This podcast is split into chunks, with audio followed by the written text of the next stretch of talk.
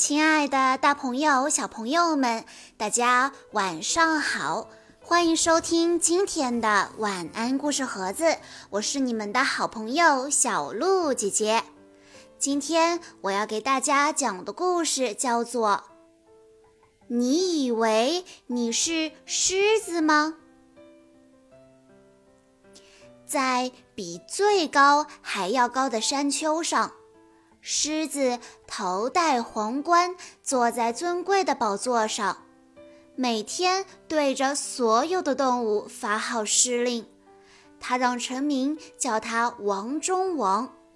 每当他想要什么或是不想要什么的时候，他都会用力的大声吼道：“给我洗脚，给我刷毛，我饿了。”给我拿来羚羊腿，喂我喝水。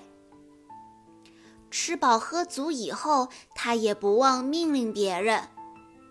太无聊了，耍些把戏给我看看。好冷啊，把你们的衣服给我穿，请你们赞美我。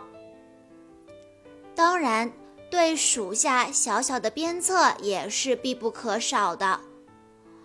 动作快点儿，来点更好的！你真是没用，还能再慢一点儿吗？命令永远都是命令，日日夜夜都一个样。王中王除了会发号施令，别的什么都不会。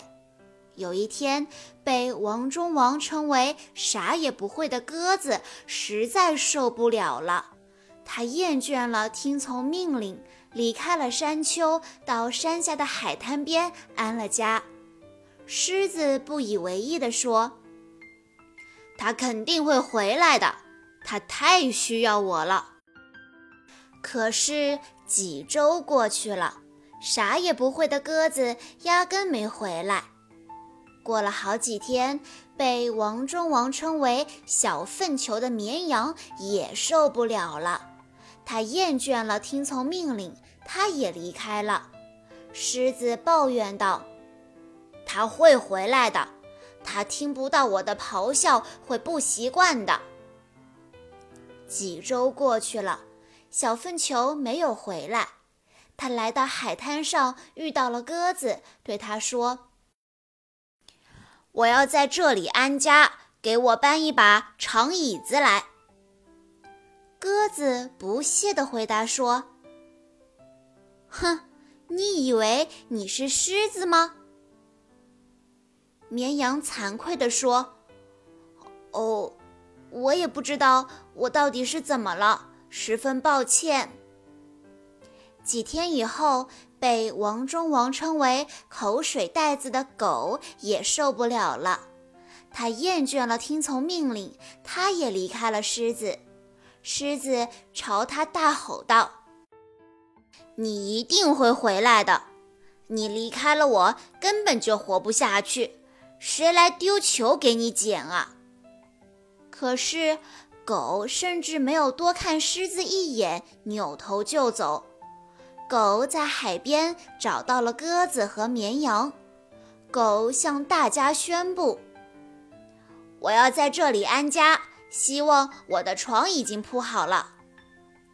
绵羊不屑地回答说：“你以为你是狮子吗？谁要给你铺床啊？”狗慌得说话都不利索了，他赶紧说道：“哦，抱歉，我可不想变成狮子。”又是几个星期过去了，口水袋子也没有回去。又过了几天。被王中王称为傻瓜的骡子也受够了，他厌倦了听从命令，一去不回头。狮子大声地吼道：“他们都会回来的，他们一无是处，光靠自己能干什么？”话虽这么说，王中王的心里却不安起来。啥也不会，不在。没人在皇家午睡时给他扇风了，小粪球也不在，没人给他缝制皇家礼服了。口水袋子不在，没人给他烹制皇家餐点了。傻瓜也不在，没有人能拖着他的皇家屁股四处溜达了。狮子自言自语：“算了，我把它们全都换掉。”骡子在海边找到了鸽子、绵羊和狗，他说道：“我要在这里安家，给我拿点吃的来。”狗反问道。凭什么给你拿点吃的？你以为你是狮子吗？骡子很不好意思地说：“哎呀，还真是，我怎么学起它来了？真糟糕。”几个星期过去了，傻瓜也没有再回去。鸽子、绵羊、狗和骡子终于可以远离狮子，远离命令。自由自在地享受轻松愉快又舒适的新生活了。在此期间，王中王只能眼睁睁地看着他的臣民们一个接一个地离开。斑点五牛、鸡蛋脑袋母鸡、臭嘴怪鸵鸟、垂鼻子大象、可笑鬼猴子、花口哨蛇。大芦笋、长颈鹿、爱哭鬼、鳄鱼、条纹短裤、斑马，他们一个个的都走了。哼，明天你们都会回来，我对你们太重要了。然而，啥也不会，小粪球、口水袋子和傻瓜并没有回来，斑点鬼、鸡蛋脑袋和臭嘴怪也没有回来。锤鼻子、可笑鬼、花口哨、大芦笋同样没有回来，更别提爱哭鬼和条纹短裤了。没有人回来，王中王感到了孤单。可是他依然摆着架子，大声吼道：“都给我回来！你们马上给我回来！”山丘上空荡荡的。再也没有人回应他的命令了。狮子终于决定下山去看看。狮子很快就在沙滩上找到了那些离家出走的臣民。此刻，他们正在悠闲自在地躺着。这片沙滩不错，我要把我的宝座和浴缸都搬来，让这帮懒鬼伺候我。于是，狮子走过去对大家说：“原来你们在这里，你们没听见我说话吗？快去把我的宝座搬来，把我的食物准备好，再给我撑一把太阳伞，帮我涂上防晒霜，动作快一点。”动物们大吃一惊，你看看我，我看看你，然后异口同声地说。你以为你是狮子吗？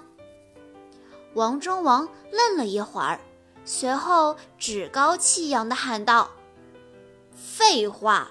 你们瞪大眼睛，好好看看，我有狮子的毛，还有狮子的咆哮，你们一看就知道，我当然是狮子啊！”绵羊回答道：“你才不是狮子呢，狮子在山丘上。”如果你想见它，你可以自己去那里找它。小朋友们，蛮横的狮子长期以来都压制着其他动物，还给它们都取了一些特别不好听的外号。它不仅以自己为中心，还要嘲笑其他被它压制的动物。终于有一天，所有的小动物都受不了它了，都离开了它。离开了狮子以后，他们在海边过上了更快乐的日子。他们一个一个的都离开了这个只会发号施令的狮子，并且最终发现，原来自己可以过得这么开心呢。小朋友们。从今天的故事中，我们可以知道，没有一个人会喜欢别人命令自己，所以我们不要做这个只会命令别人的人。当然了，如果有人命令你，并且让你觉得很不舒服，那我们也可以对这样不合理的要求勇敢地说不。好啦，今天的故事到这里就结束了，感谢大家的收听。想要收听更多好听的故事，可以关注微信公众账号“晚安故事盒子”。我们下一期再见喽！